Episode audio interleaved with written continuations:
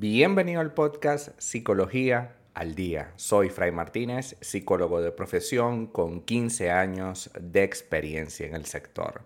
Como pudiste ver en el título de este episodio, hoy vamos a hablar un poco acerca de aquellos comportamientos tóxicos en una relación de pareja.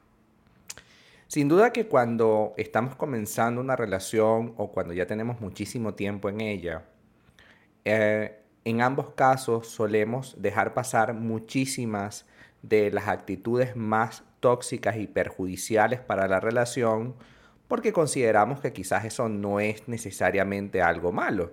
Es una persona que le gusta meterse conmigo, le gusta tener cierta actitud eh, chistosa, pero nunca lo vemos como algo malo. O incluso, como hemos tenido otras relaciones en las que esto está pasando, o lo que estas cosas pasan, entonces lo empezamos a normalizar. Es normal, es normal, no todo el mundo actúa así, los hombres son así, las mujeres son así, y bajo esa premisa, bajo, ese, bajo esa conducta, nosotros aceptamos que nos maltraten. Hoy vamos a hablar de algunos de esos maltratos típicos que no puedes permitir dentro de una relación de pareja, aunque aparenten ser inocentes o chistosos. El primero de ellos es que tu pareja se burle de tus pensamientos y sentimientos. Una forma de maltratar al otro, una forma de acabar o de ir acabando con su autoestima, es relegar sus sentimientos y emociones a un segundo plano y utilizar la burla sutil y la marginación. Es decir, cuando yo te digo quiero algo y como tu pareja, en lugar de valorar lo que sientes y lo que quieres, yo digo, ah, sí, ah, claro, sí, tú quieres tal cosa. Cuando yo tengo esa actitud de una burla sutil, a veces puede ser más o menos sutil, pero es una burla pequeña, que esa burla minimiza tu opinión. Ah, sí, tú quieres una computadora. Ah, sí, tú quieres un carro. Mm, claro, pero tú no sabes manejar, ¿no? Estás consciente de que no sabes manejar. ¿Para qué vas a querer un carro? En lugar de decirte, mira, qué bueno que quieras un carro, sabes, no sabes manejar, pero bueno, yo te enseño, te pago una clase o te ayudo, etcétera, ¿no? La idea es que mi pareja gestione mis deseos. No que los haga por mí, porque evidentemente tú eres un ser humano eh, completo e independiente. Pero vaya, esa marginación, ese maltrato, esa minimización de tu opinión o de tus deseos es sin duda un grandísimo problema pero que comúnmente se escucha y comúnmente se habla.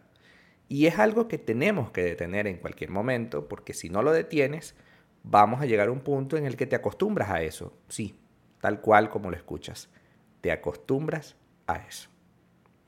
El segundo elemento sería desacreditarte constantemente.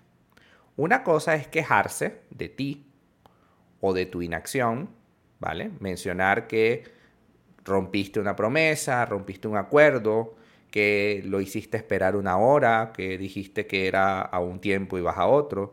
Y otra muy diferente es utilizar una calificación determinista.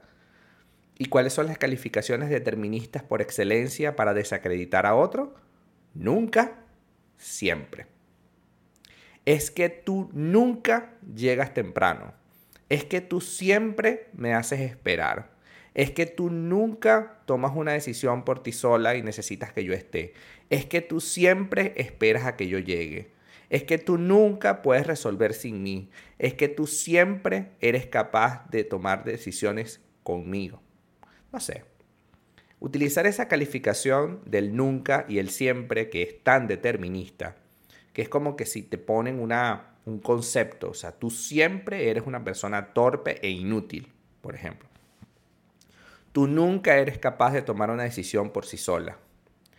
Lo que sigue es una injusticia porque esta persona constantemente te califica de manera absoluta. No hay un momento en el que diga, bueno, esto quizás responde a una especie muy puntual de problema que podemos atacar entre los dos porque somos un equipo, sino que al contrario de ello, esta persona siente que, que tiene que decírtelo porque tiene que calificártelo de manera absoluta, para luego atacarte por ahí. Porque claro, si tú siempre eres una persona impulsiva económicamente y haces lo que te da la gana, entonces yo te puedo decir lo que me dé la gana porque tú siempre serás así. Y el último punto que quiero conversar el día de hoy es que te traten con desprecio. Burlarse de uno mismo puede no tener problemas, pero burlarse de ti, sí. Mostrar gestos físicos como mirarte y luego despreciarte, como dejar de comunicarse contigo, nunca tiene que ser aceptable. No puede ser que estemos discutiendo sobre algo y porque llegamos a un punto muerto en el que no podemos tomar ninguna decisión porque estamos incómodos, la otra persona simplemente te desprecie y se vaya a dormir. Y al día siguiente, en lugar de tratar de gestionar lo que quedó pendiente de la noche anterior, simplemente no le importa cómo te puedas sentir o no y sigue y se va de la casa a trabajar y llega al día siguiente, al, al rato y ya. Y el día siguiente es lo mismo y así. La ley del hielo, por ejemplo, es una cosa muy común, pero es un desprecio. O sea, la ley del hielo es un desprecio, porque significa que esta persona no es capaz de conversar contigo y llegar a un acuerdo, cualesquiera que sea, sino que utiliza la manipulación del desprecio de la ley del hielo, del no hablarte, como una estrategia para socavar, para destruir tu autoestima y que finalmente cuando te hable, porque lo va a hacer, porque es manipulador, lo va a hacer, te va a hablar, entonces tú trates de, como ya te habló, como ya te dio el premio, entonces tú trates de como aceptarle todo, porque bueno, imagínate tú si me deja de hablar de nuevo.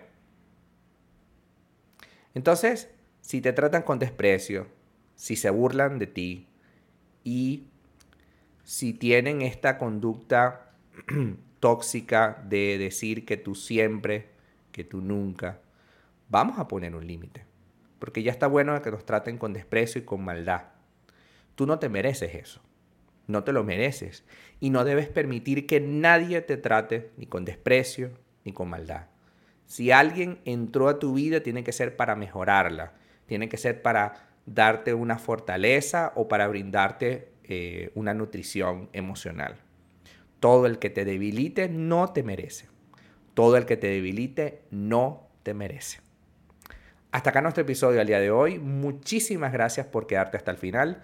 Si deseas saber más sobre mi contenido, www.fraymartinez.com. Para consultas online, www.fraymartinez.com y también sígueme en mi Instagram, arroba fraymartinez20. Muchísimas gracias y hasta el próximo episodio.